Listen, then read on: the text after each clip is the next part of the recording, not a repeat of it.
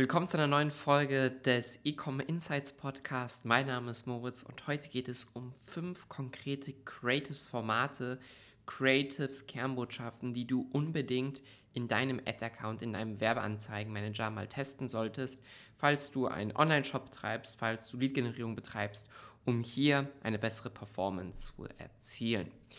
Zu Beginn möchte ich nochmal sagen, und ich glaube, das hast du jetzt ja schon des Öfteren gehört, wenn du dir den Podcast hier regelmäßig anhörst, dass Creatives als der Performance Performance-Hebel deiner Kampagnen gelten.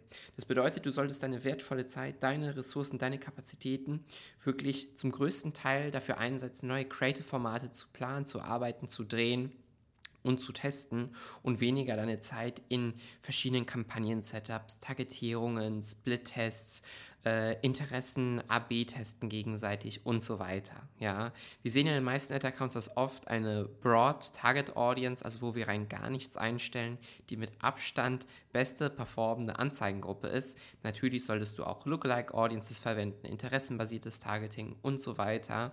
Aber da hast du eigentlich dein Grundsetup, mit dem du immer arbeitest. Der wirkliche Hebel, um dann langfristig zu wachsen, liegt aber eher an den Creatives. Ja?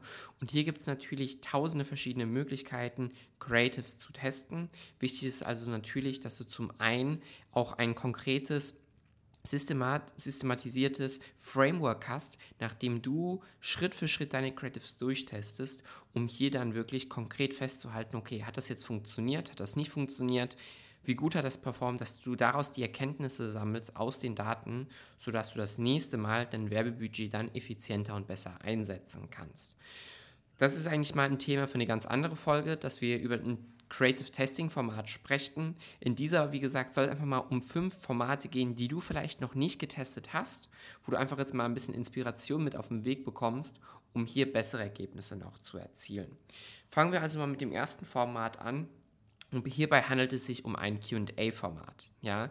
QA-Format, Creative, ist ein, insbesondere bei einem Video-Ad, so aufgebaut, dass wir am Anfang ein Textelement haben, sagen wir ein Instagram Story Sticker oder einfach nur so Text, wo eine Frage gestellt wird zu deinem Produkt, zu deiner Dienstleistung. Ja? Und diese Frage wird dann in dem Creative beantwortet. Das kann ja dann auch wieder als Textform sein. In einem Video einfach wird die Frage dann einfach beantwortet. Ja, also jemand hat eine konkrete Frage zu deinem Produkt. Diese Frage steht dann am Anfang des Videos als Pattern Interrupt da, weil das natürlich eine Frage sein sollte, die viele deiner potenziellen Käufer haben vor dem Kauf. Und genau aus dem Grund in der Hinsicht ähm, packst du die am Anfang des Videos und du beantwortest dann einfach die Frage und dann machst am Ende noch einen klaren Call to Action. Das wäre also das erste Format.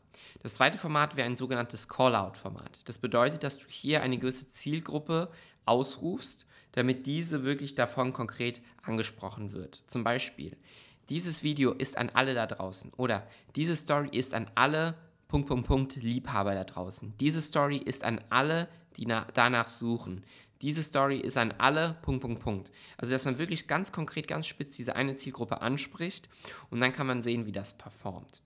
Ein weiteres Format ist drei Gründe für, fünf Gründe für, zehn Gründe für, drei Gründe, warum du dieses Produkt brauchst.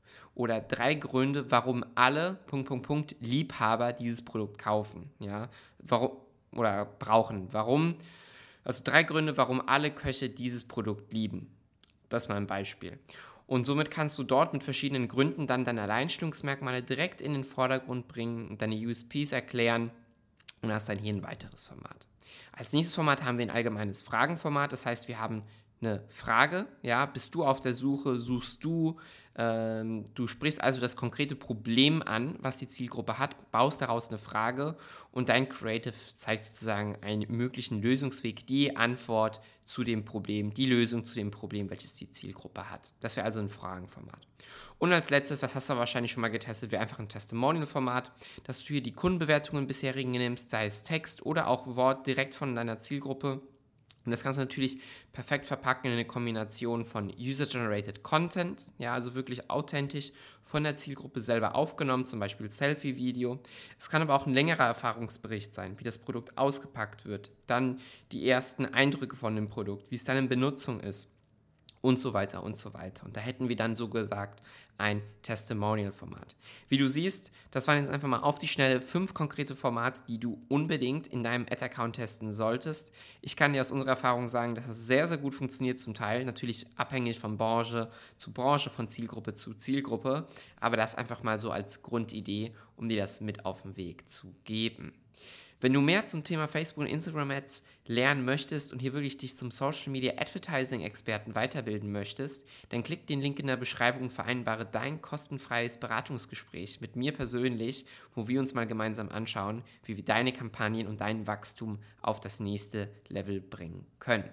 Hat mich gefreut, dass du dabei warst. Wenn dir Podcast gefällt, dann vergiss nicht zu abonnieren und wir hören uns das nächste Mal. Bis dahin und ciao, ciao.